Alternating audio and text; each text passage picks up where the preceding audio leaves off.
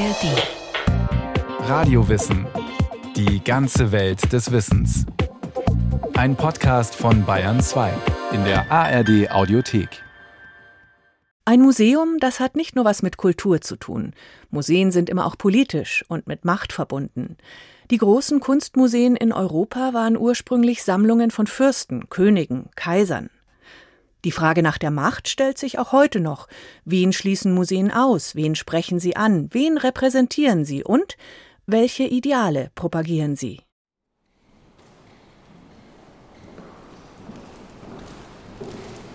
Kennen Sie das Gefühl? Wenn Sie still werden, fast schon ehrfürchtig, andächtig, sobald Sie ein Museum betreten? Da setzen Sie gerade erst den Fuß in die Eingangshalle und fühlen sich schon irgendwie klein? Und wenn sie weiter vordringen, die Treppenläufe hinauf, wunderschön sind die, einladend, großzügig, so als verspräche allein der Bau, sie in eine andere Sphäre zu heben. Sie aber werden unsicher. Du musst dich dieses Hauses würdig erweisen, scheinen die Stufen ihnen zuzurauen. Bewähre dich, zeig, dass du hierher gehörst. Wissen Sie was? Das ist kein Zufall. Sie sollen sich so fühlen, und schon dieses unbestimmte Gefühl im Bauch führt zu einem Thema, das im Herzen jedes Museums liegt. Macht. Wenn es zunächst darum geht, monarchische Macht, fürstliche Macht zu zeigen, sind es prunkende Bauten, die tatsächlich auch Formen von Schlossarchitekturen, repräsentativer Staats- und Kommunalarchitektur aufnehmen, wo die Fassade was sehr Wichtiges ist und an sich schon beeindruckend soll. Schaut her, hier ist ein machtvoller Ort. Dr. Christina Kratz-Kessemeyer ist Historikerin und Kunsthistorikerin, eine Expertin in Sachen Museumsgeschichte. Und was die Architektur der Museen angeht, nennt sie gleich mal ein Beispiel. Also die Fassade des alten Museums gegenüber dem jetzt wieder erstandenen Humboldt-Forum, ja, ehemaligen Schloss, ist definitiv auf Schaut her, 1830 errichtet, das alte Museum in Berlin. Schaut her, hier ist ein Tempel der Kunst. Der Museumsraum wirkt auf uns. Das macht die Architektur. Der Mann hat Erfahrung mit solchen Räumen. Professor Dr. Bernhard Marz er ist Generaldirektor der Bayerischen Staatsgemäldesammlungen und sitzt als solcher unter anderem den Münchner Pinakotheken vor. Wir werden in ein kunsthistorisches Museum des 19. oder frühen 20. Jahrhunderts immer eintreten und erleben. Da gibt es die Hoheitsformel des Portikus. Wir treten ein, nicht etwa in ein Bürogebäude, sondern wir spüren sofort, hier gehen die Uhren langsamer, hier ist Kontemplation, Diskussion, Verhalten, Anhalten, Inhalten möglich. Die Erfahrung Museum beginnt also nicht mit dem, was es zeigt, Kunst oder Technik, Modernes oder Antikes. Die Erfahrung beginnt mit der Architektur des Hauses. Sie entscheidet darüber, wie Sie sich beim Betreten fühlen. Und über die Architektur eines Museums entscheiden wiederum die Machthaber, die sie bauen lassen. Monarchen und Fürsten wollen ihr Staunen, Demokraten ihre kritische Beteiligung und einen freien Blick. Und für den braucht es weniger erhabene Bauweisen. Und dann entsteht eine neuere Museumsidee, die eben genau mit dieser Idee von reduzierteren Architekturen, klareren Formen der Moderne spielt, aber auch eben um Kunstwerken Raum zu geben, um Raum für Diskussion, Wahrnehmung, eigenes Sehen zu geben. Diese Idee nicht mehr zu prunken, zu beeindrucken, Museen zu haben, wo man erstmal hochgehen muss, damit man sich da überhaupt diesem Tempel annähern kann, sozusagen, sondern da niedrigschwelligere Zugänge zu schaffen, demokratische offene Zugänge. Schon in den Bau eines jeden Museums haben sie sich also eingeschrieben. Die Machtfragen. Und je tiefer man in die Innenräume vordringt, umso dringlicher stellen sich die Fragen. Manche von ihnen liegen auf der Hand, gerade wenn man an ideologische Systeme und ihren Zugriff auf Kunst und Kultur denkt. Daran etwa, wie die NS-Diktatur Kunst aus Museen verbannte, die ihre Werte in Frage stellen könnte. Nur ein Beispiel. Aber neben solchen offensichtlichen stecken im Museumsraum auch versteckte Machtfragen, weniger klar zu beantworten, aber nicht weniger aufregend. Die Bauweise der verschiedenen Museen stößt uns auf so eine Frage. Welche Macht übt ein Museum aus? Wie lässt sich erklären, welche Gefühle, Erfahrungen es im Besucher hervorkitzeln kann? Zu unkonkret? Dann lassen Sie die beeindruckenden Bauten der Monarchen noch einmal hinter sich. Genauso die offenen, niederschwelligen Bauten, die eine Demokratie sich schafft. Luken Sie stattdessen hinein in einen intimen Museumsraum, wie Bernhard Marz es formuliert, in das unaufdringliche Zusammenspiel von Garten, Wohn, Arbeitsraum. Wenn man in Berlin das Georg-Kolbe-Museum betritt oder das Münterhaus in Bayern, solche intimen Räume, dann holen uns die Architekturen ja rein. Sie laden uns ein. Und wie sich der Körper, der Mensch intuitiv in einem solchen Raum bewegt, ist wieder ganz, ganz anders. Und deswegen ist die Vielfalt von Museen, wir haben in Deutschland 7000 Museen und davon weit über 1000 in Bayern, das ist ja auch eine Vielfalt von Angeboten zur Selbsterfahrung. Und insofern ist da eine große Macht des Museums, Menschen Erfahrung zu vermitteln mit sich selbst und miteinander, was ja zweierlei ist. Da zeigt sie sich schon, die Doppelnatur vom Museumsraum. Das Museum begleitet, es reflektiert Gesellschaften, Fürsten demonstrieren hier ihre Macht, hier spiegeln sich die Werte der führenden Schichten, hier dokumentiert ein erstarkendes Bürgertum die eigenen Ideale. Aber das Museum formt eine Gesellschaft auch, indem es einen Erfahrungsraum schafft, Themen setzt, Debatten vorschlägt oder verhindert. Und genau diese Doppelnatur macht das Museum so reizvoll für Machthabende – in Diktaturen wie Demokratien. Denn beim Stichwort Macht und Museum nur an ideologische Zugriffe auf Kunst und Kultur zu denken, griffe zu kurz. Macht und Museum, die Begriffe lassen sich zu keiner Zeit trennen. Als die Institution Museum noch gar nicht gegründet war, war der Besitz von Kunstwerken schon an die Macht gebunden.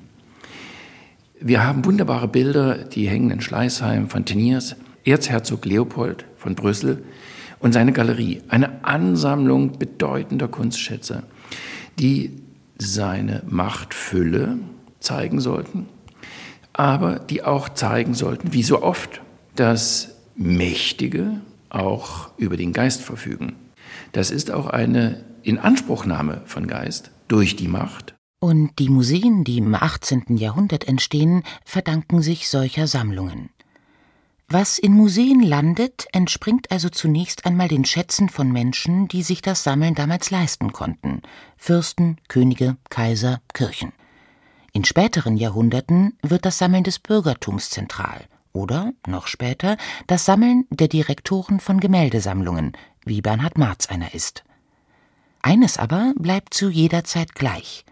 Ohnmächtige, machtlose Gruppen einer Gesellschaft mögen sich hier und da ein Bild kaufen können, Nie aber sammeln sie in einem Ausmaß, das für den Museumskontext relevant wäre.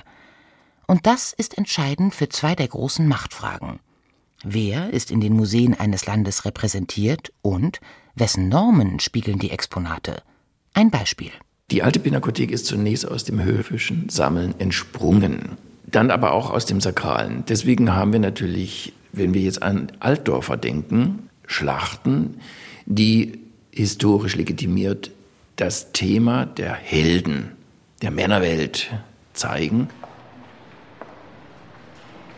Betreten Sie gedanklich die alte Pinakothek in München 1836 eröffnet. Lassen Sie die Treppe hinter sich und suchen Sie den Saal 1 im Obergeschoss. Hier finden Sie die Alexanderschlacht von Albrecht Altdorfer. Das Bild gehört zum Historienzyklus, den Herzog Wilhelm IV. für die Münchner Residenz anfertigen ließ. Ein beeindruckendes Gemälde ist das. Fast 1,60 Meter mal 1,20 Meter groß, sollte es ein Gefühl für die Größe des Weltreichs geben, das sich Alexander der Große schaffte. Im Zentrum steht dann auch dessen Kampf gegen Perserkönig Darius III. Und im Detail erkennt man alles, was zur kriegerischen Männerwelt dazugehört. Die Rüstungen, Helme und Speere, die Zeltlager jenseits des Kampfgebietes, Kämpfer zu Fuß und solche zu Pferde. In der Residenz, so kann man es sich immerhin vorstellen, stellte das Bild den heranwachsenden Männern gleich ein Vorbild vor Augen. Vermittelte Werte, die in der politisch-kriegerischen Sphäre nützlich waren.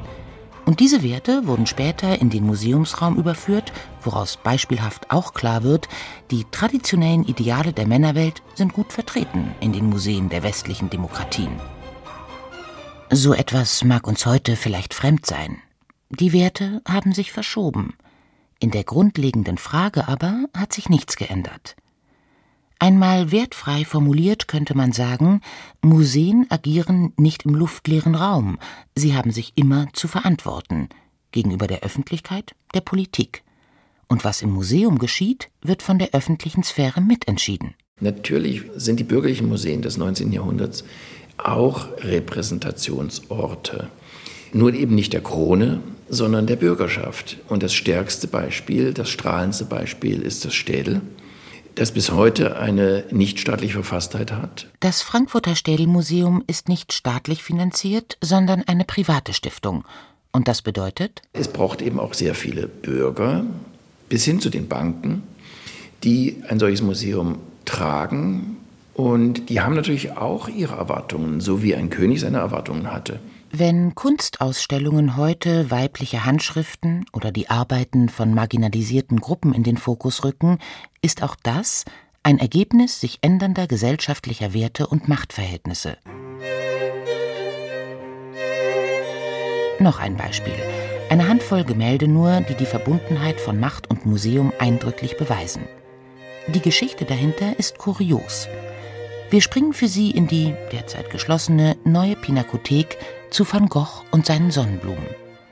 Das Ölgemälde aus dem Jahr 1888 gehört zu den wichtigsten Werken der Sammlung. Heute. Die hat der damalige Direktor Hugo von Tschudi, der bis 1908 in Berlin bei der Nationalgalerie war, in die Nationalgalerie zu schaffen versucht. Zusammen mit ein paar anderen Gemälden von Van Gogh. Aber sie waren nicht inventarisiert, weil Kaiser Wilhelm von Preußen, der König und damit der Chef des Museums und Kaiser zugleich, die französische Kunst ablehnte. Und zwar vehement. Das war die Kunst des Erbfeindes. Hugo von Tschudi verließ auch diese Auseinandersetzung wegen Berlin. Er ging zunächst auf Weltreise, dann als Generaldirektor nach München. Im Gepäck die Bilder, die er in Berlin nicht hatte inventarisieren dürfen. Tschudi also trat das Amt in München an. Wieder versuchte er, besagte Werke in die Sammlung aufzunehmen, die er nun verantwortete. Wieder stieß er auf Widerstände gegen die Kunst van Goghs, die den damaligen Sehgewohnheiten so wenig entsprach. Judy erkrankte schwer, starb 1911 nach nur zwei Jahren im Amt. Und zu seinem Gedenken haben dann sein Amtsvertreter und die Bürgerschaft, auch sehr viele jüdische Mäzen und Sponsoren, die Werke, die er noch nicht in Berlin und auch noch nicht in München hatte inventarisieren und ankaufen können, finanziert. Das heißt, in diesem kleinen Bestand von Van Gogh spiegelt sich der Einfluss des Kaisers in Berlin, der Krone in München, der Bürgerschaft, die jetzt um die Hegemonie der Kunstsammlung rang, und der Fachschaft, die durch ihr Netzwerk die Erwerbungen ermöglicht hat. Hinter jedem Bild, das Sie heute im Museum sehen, steckt so eine Geschichte der Macht. Nicht immer ist sie so verwinkelt wie diese, aber Sie können sicher sein, immer spricht eine gesellschaftliche Macht mit, ob ein Bild ins Museum gehört oder nicht. Die Machtfrage berührt aber nicht nur die einzelnen Exponate, sondern auch das große Ganze, etwa die einzelnen Museumstypen. Es wäre durchaus möglich, die Geschichte bestimmter Museumstypen, der alten Völkerkundemuseen zum Beispiel oder der Technikmuseen, als eine Geschichte von Machtwechseln und sich ablösenden Deutungshoheiten zu erzählen. Das Deutsche Museum in München verdankt seine Existenz der Familie von Miller und damit der Industrialisierung in München und in Bayern und damit einer neuen Macht in der Gesellschaft. Sagt Bernhard Marz, und Christina Kratz-Kessemeyer erinnert daran, dass es in einigen Fällen komplizierter ist. Beispiel Völkerkundemuseen. Auch völkerkundliche Sammlungen reichen ja schon sehr viel weiter zurück, als wir es vielleicht jetzt manchmal denken, weil die wirklichen Völkerkundemuseen dann tatsächlich aber eben eher in der imperialen Kolonialmachtzeit tatsächlich als Großinstitutionen gegründet werden, fußen aber eben schon auf Sammlungen, die vorher entstehen. Ihre Blüte erleben Völkerkundemuseen hierzulande in der Kaiserzeit. Sie sind eng verknüpft mit der Idee europäischer Überlegenheit und der Kolonialpolitik europäischer Staaten. Die Sammlungen aber gehen zum Teil viel weiter zurück, und die Museen selbst sind auch unter veränderten politischen Vorzeichen zentral für das Selbstverständnis der Gesellschaft. Es ist interessant zu sehen, auch in den 20er Jahren in der Weimarer Republik, wo man sich bewusst verabschiedet, die Republik sagt, diese kaiserlichen Strukturen wollen wir nicht mehr, dieses Prestigedenken, wir haben auch überhaupt nicht mehr das Geld dafür. Aber ist das Völkerkundemuseum in Berlin trotzdem ein ganz, ganz wichtiger Ort, um zu zeigen, wir inszenieren völkerkundliche Objekte ästhetisch wie Kunstobjekte. Und dadurch ist es dann plötzlich auch ein ganz wichtiger Ort für neue museale Ideen und Staatsvorstellungen, Kulturvorstellungen. Bis heute reiben sich europäische Demokratien an ihren ethnologischen Sammlungen, weil diese Fragen aufwerfen, die das Selbstverständnis der Staaten im Kern berühren. Welches politische Erbe wollen sie antreten? Zu welchen Traditionen Distanz herstellen, sich vielleicht sogar davon lösen. Die Debatte um eine angemessene Rückgabepolitik von Beutekunst, die Diskussion um die Präsentation des Humboldt-Forums in Berlin bestätigen die Dringlichkeit der Fragen für unsere Gesellschaft. Wird dieser Kulturort dem Stand der Kolonialismusdebatte gerecht? Wurde da eindringlich gefragt? Zeigt es die Exponate angemessen kontextualisiert, sodass die Gewalt, der Zwang, unter dem sie nach Deutschland gelangten, für jeden ersichtlich wird? Solche Debatten belegen beispielhaft, welche Rolle Museen in Demokratien auch zukommt. Sie sind architekturgewordene Erinnerung daran, was noch unbearbeitet, unverstanden ist. Sie geben uns Fragen zur Klärung auf, sind Aufforderung zur Selbstkritik und Selbstbefragung. Das gilt für ethnologische Museen nicht anders als für Kunstgalerien. Kunst soll nicht verehrt werden, sie muss bewahrt werden, sie muss geschützt werden, aber sie soll nicht verehrt werden wie ein Götze, sondern sie bleibt Anlass zur Debatte um unsere Wertesysteme. Debatten über unsere Werte anzustoßen und so letztlich über sie mitzuentscheiden. Darin liegt die gesellschaftliche Relevanz des Museums, Darin liegt durchaus Macht, selbst wenn einem dieser Aspekt vielleicht nicht als erstes einfällt beim Stichwort Macht und Museum, weil die Verstrickung in ideologische Zusammenhänge viel leichter greifbar ist. Denken Sie an die DDR-Diktatur, in der die Museen, etwa die Kunstmuseen, den politischen Zwecken dienen sollten. Ein Beispiel aus Dresden macht das ganz klar. Ende der 60er Jahre entstand am Kulturpalast das Wandbild Der Weg der roten Fahne – ein Großauftrag und ein wichtiges Dokument sozialistischer Kunst. Das Bild zeigt eine Kontinuität der Arbeiterbewegung, beginnend mit der 1848er Revolution, mündend in der Gründung der DDR. Die rote Fahne, das Symbol der Arbeiterklasse, verbindet die Generationen. Das marxistische Geschichtsverständnis wird in künstlerischer Form greifbar.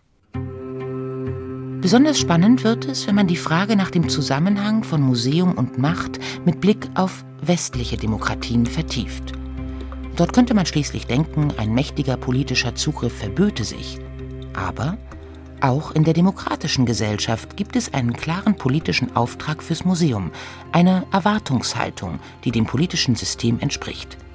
Gerade in jungen Demokratien zeigt sich das, zum Beispiel in der Weimarer Republik.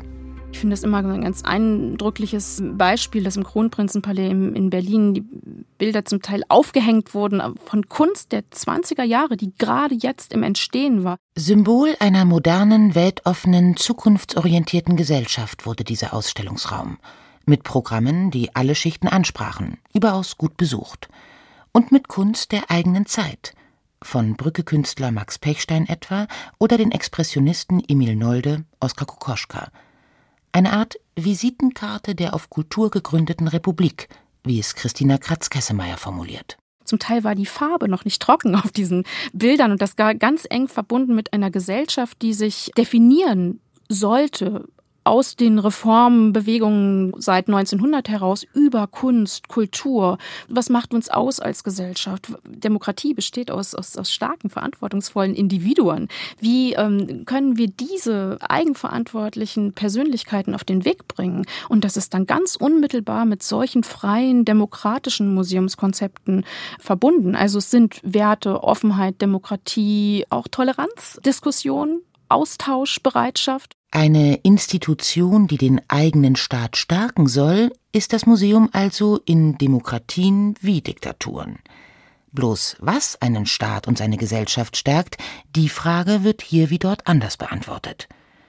Und die jeweiligen Antworten haben auf Architektur wie Ausrichtungen der Museum enormen Einfluss. Ausgrenzend elitär, pädagogisch anschaulich, offen demokratisch – das alles sind historische Spielarten, Idealvorstellungen des Museums, und jede von ihnen steht im Kontext der Macht, auch der offene Ansatz von Museen in demokratischen Gesellschaften. Bernhard Marz wir sind heute ganz weit weg von der Überzeugung, dass das Museum ein Ort ist, wo man niederkniet und die Kunst bestaunt. Das war vor 100 Jahren und eigentlich hat auch schon Alfred Lichtwag in Hamburg um 1900 die Zielsetzung des Museums neu definiert das Museum zu öffnen für alle, einzuladen, dass alle kommen. Alfred Lichtwag ist ein ungemein wichtiger Name, wenn es um unsere heutige Idee vom Museum geht. Er kommt 1886 als Leiter an die Hamburger Kunsthalle. Ein Mann aus einfachen Verhältnissen und ein Begründer der Museumspädagogik. Er hat das selbst erlebt, was es bedeutet, Kultur und eine ganz neue Welt der Museen durch bestimmte Förderer entdecken zu können. Und deswegen war er es, der angefangen hat zu sagen, Kunst muss für alle da sein. Du brauchst nichts als deine eigenen Augen, um sehen zu können. Das ist der erste, der Führungen mit Kindern in Museen gemacht hat, der verschiedene Generationen, Schichten und ganz bewusst diesen Arbeiterbildungszusammenhang auch mit hereingenommen hat um 1900 in den Museen.